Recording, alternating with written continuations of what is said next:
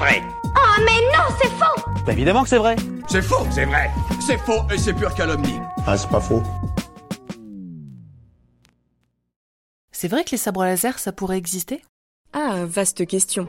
Alors, ne vous en faites pas, je ne vais pas vous faire un tuto DIY pour savoir comment construire son sabre en papier mâché ou avec un néon. Je vais plutôt vous apprendre pourquoi le super sabre bleu d'Anakin pourrait à la fois exister et à la fois n'être qu'un fantasme pour les fans. Alors, pour commencer, à première vue, les sabres laser comme on les voit dans la saga ne pourraient pas exister du tout. C'est impossible Eh ben si, je suis désolée. Mais alors, pourquoi? Vous l'avez remarqué, quand deux Jedi se battent, les sabres s'entrechoquent entre eux comme des épées en fer. Le problème, c'est que comme son nom l'indique, le sabre laser est un laser, donc de la lumière. Et dans la vraie vie, on n'a jamais vu personne se battre avec un faisceau lumineux. Et pour cause, la lumière n'est pas quelque chose de solide.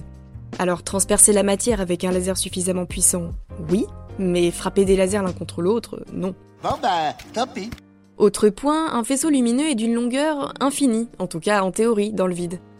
Les photons tracent simplement leur route jusqu'à ce qu'ils soient diffusés par les molécules de l'air, stoppés par un obstacle suffisamment opaque ou encore déviés. Imaginez donc des combats avec des lames qui se prolongent à l'infini, aussi loin que possible, en découpant tout sur leur passage, y compris les parois du vaisseau abritant nos Jedi du vide interstellaire. Un accident serait bien vite arrivé.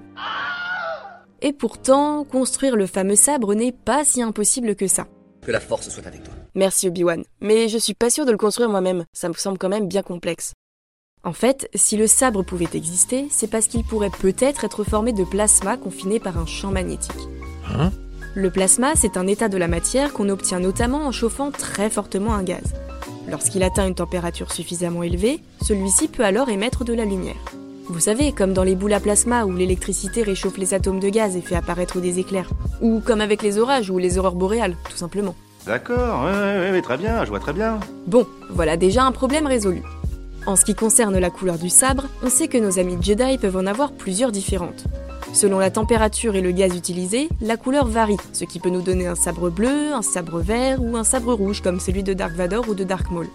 Enfin, dans ce cas-là, attention à ne pas tomber dans le côté obscur de la force rien qu'à cause de la température ou du gaz que vous utilisez.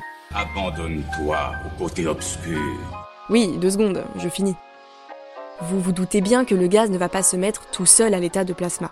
Pour ça, il va falloir lui fournir de l'énergie. Mais beaucoup d'énergie.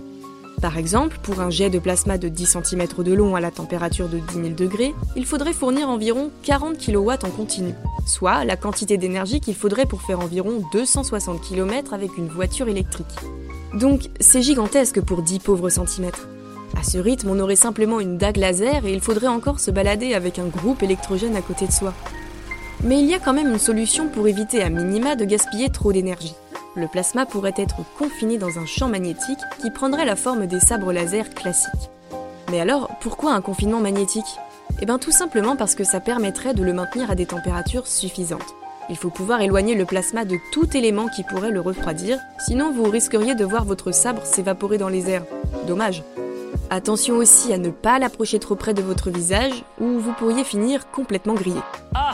Grâce à toutes ces astuces, on pourrait avoir un beau sabre laser comme Luke. Sauf que ça reste très compliqué et plutôt dangereux de confiner magnétiquement une matière aussi chaude que du plasma.